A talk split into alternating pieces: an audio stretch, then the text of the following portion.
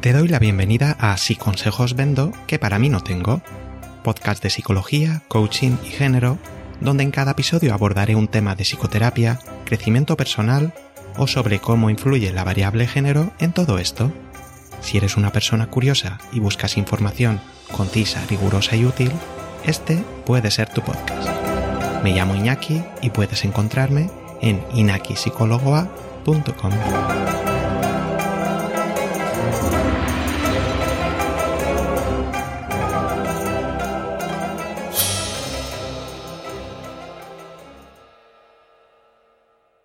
Hola, te doy la bienvenida al episodio número 21 y dentro del apartado de género titulado Amaxofobia y género. En él podrás descubrir en qué consiste exactamente la amaxofobia, cuáles son sus síntomas y su variabilidad, qué tiene que ver el género con este problema psicológico y finalmente abordaremos cómo puede ser un tratamiento de amaxofobia. ¿Empezamos? ¿Qué es eso de la maxofobia? Generalmente se piensa que la maxofobia es el miedo a conducir, pero no es exactamente así. La maxofobia se refiere al miedo a estar en un vehículo, ya sea como pasajero o como conductora. Se trata, pues, de una ansiedad desproporcionada durante la conducción, y se entiende, por tanto, como una fobia situacional, es decir, referida a una situación concreta. ¿Y qué situaciones son las que suelen generar miedo? Pues tener miedo a provocar o sufrir un accidente de tráfico, miedo a quedar atrapada en un atasco, miedo a resultar herido, temor a atropellar a un viandante, inquietud a adelantar a otros coches, miedo a recibir críticas por tu modo de conducir, si te retrasas al entrar en una rotonda o tardas mucho en aparcar, por ejemplo. También pueden mostrar ansiedad ante la posibilidad de tener un ataque de pánico o de desmayarse mientras conducen. El miedo también puede limitarse solo a ciertas situaciones o condiciones climatológicas, como miedo a conducir de noche, o con lluvia o nieve, miedo a conducir por autopistas o por el carril de la izquierda, miedo a conducir dentro de la ciudad, miedo a transitar puertos de montaña, cruzar túneles largos o pasar cerca de camiones con grandes remolques. Como vemos, las situaciones que producen miedo son muy variables, así como la intensidad de la ansiedad que pueden llegar a provocar. Un aspecto clave a la hora de valorar la gravedad de la sintomatología es cuánto limita la vida de la persona en cuestión. Por ejemplo, le impide desplazarse al trabajo, o visitar amistades, o realizar planes de ocio que le gustaría llevar a cabo. Y, como decíamos, en ciertos casos hay personas a las que le resulta imposible desplazarse no solo en coche, sino también como pasajeras, ya sea en autobús, tren o avión.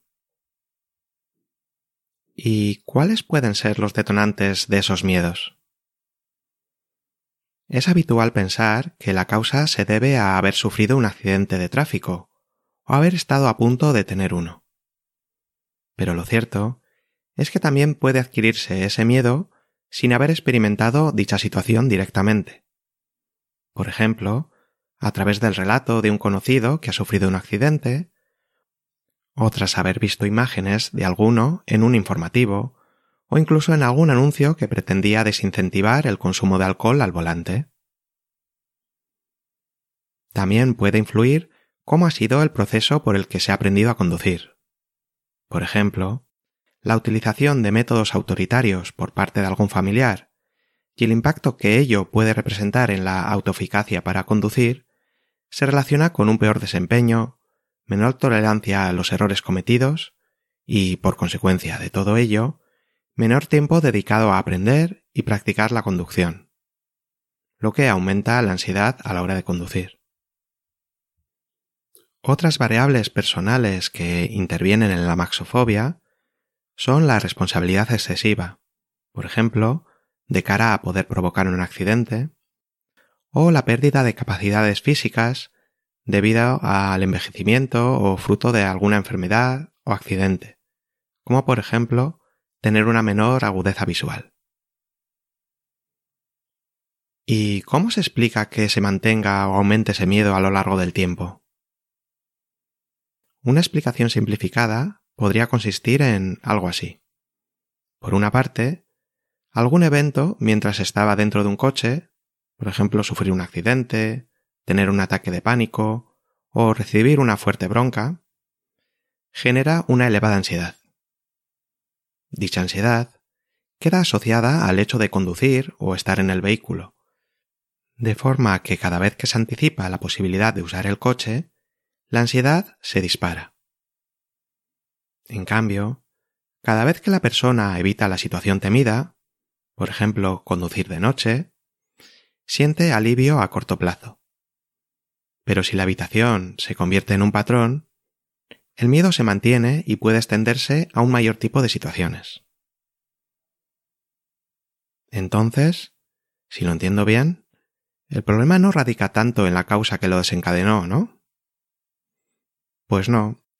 La cuestión clave suele ser el modo en el que se afronta dicha ansiedad. Por una parte, estaría la habitación, evitando la situación que produce la ansiedad, o realizando ciertas conductas de seguridad que comentaremos más adelante.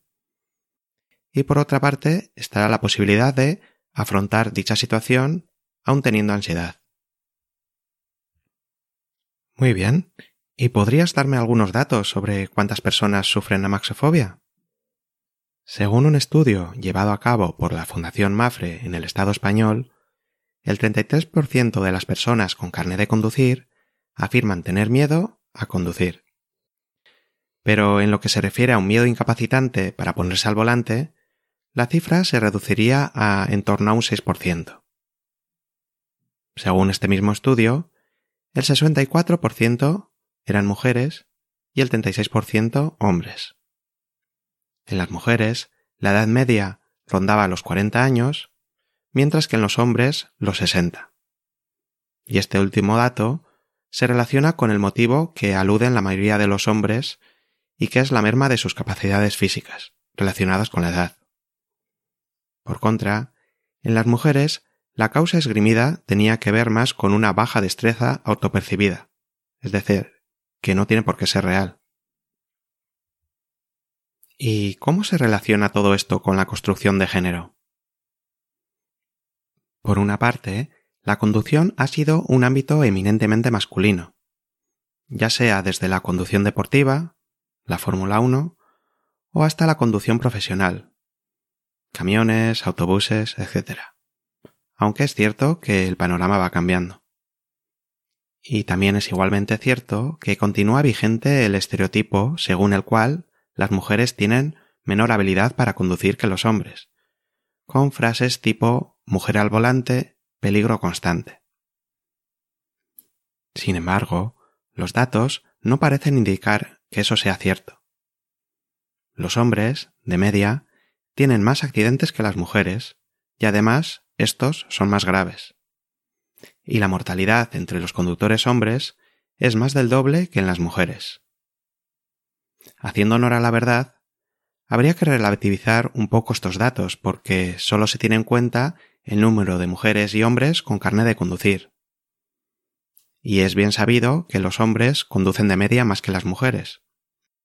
Así que lo suyo sería normalizar según el número de kilómetros recorridos tanto por ellas como por ellos. Pero no he encontrado este dato en ningún lado. Por otra parte, otro hecho es que las compañías de seguros suelen ofrecer precios más baratos si la conductora es mujer, especialmente si además es joven.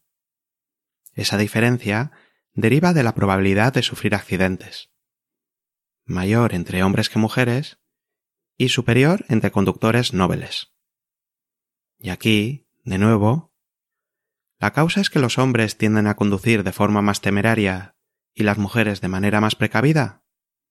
¿O es que las mujeres tienden a conducir menos?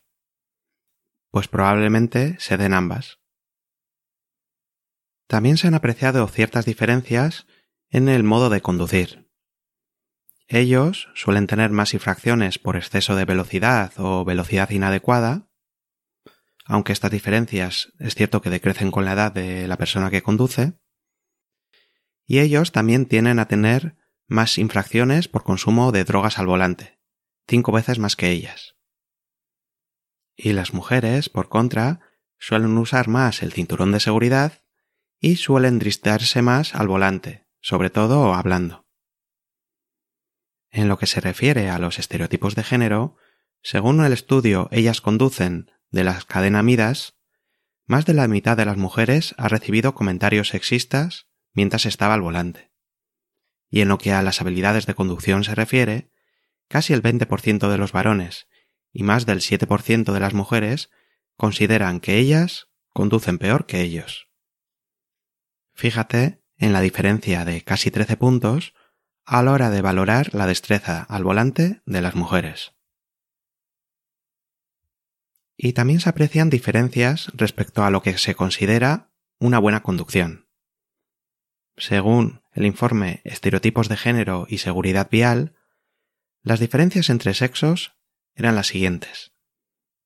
Para las mujeres, una buena conducción incluye la precaución, una conducción cooperativa o la empatía con otros conductores. Para los hombres, en cambio, una buena conducción implica el autocontrol, realizar un correcto mantenimiento del vehículo y cumplir con los objetivos de llegar a tiempo o alcanzar la meta. Nótese que me estoy refiriendo a las diferencias entre los dos grupos, ya que había también muchas similitudes. Para hacer frente a este y otros estereotipos de género, puede ser útil resignificar ciertos adjetivos. Por ejemplo, cumplir las normas de tráfico te convierte en una persona precavida o en una conductora lenta o poco diestra. O saltarse los límites de velocidad te convierte en un temerario o es que realmente tienes un gran dominio de la conducción. Quizá convendría plantearse este tipo de preguntas cada vez que nos vienen a la mente alguno de estos estereotipos. También cabe mencionar que la influencia del género en las expectativas sobre cómo conducimos mujeres y hombres repercute en los casos de amaxofobia. Por una parte, parece esperable que si los estereotipos de género dictan que ellas son menos hábiles, haya más mujeres que hombres con amaxofobia, lo cual se cumple.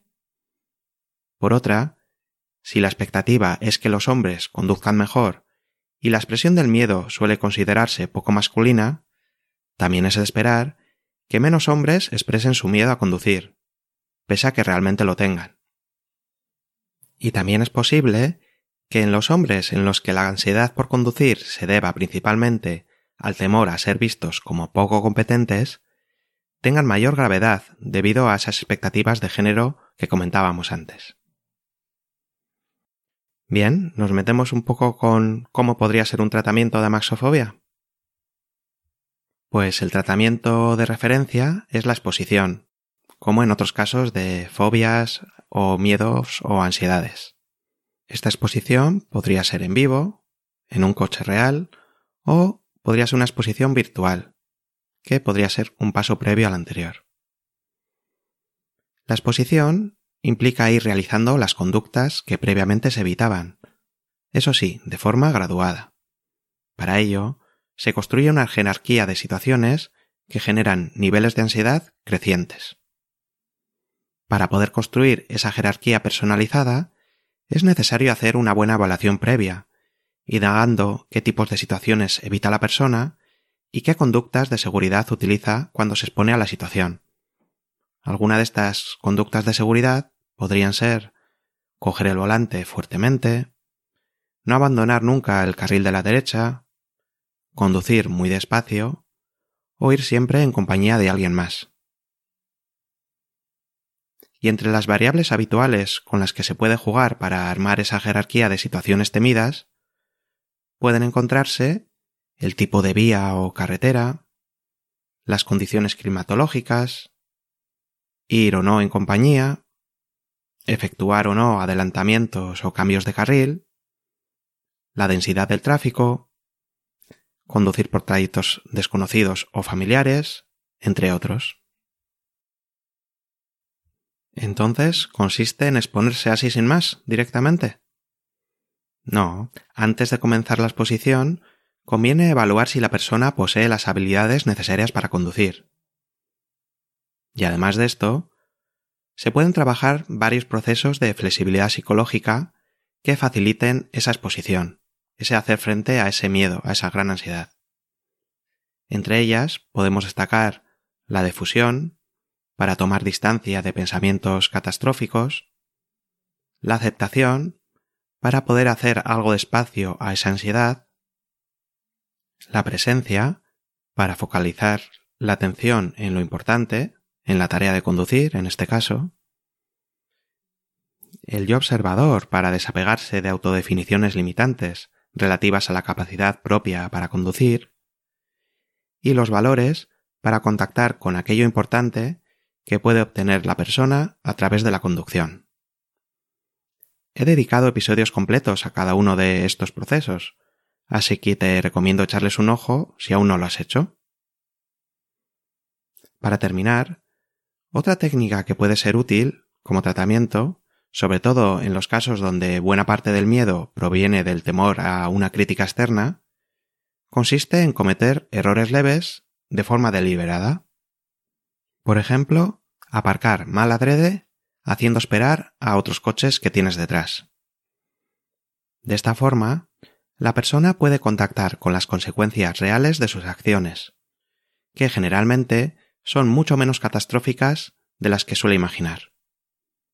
Al comprobar que no pasa gran cosa tras efectuar algún error, su temor a cometerlos suele reducirse, así como la ansiedad previa antes de ponerse al volante y que es la que suele interferir en su forma de conducir.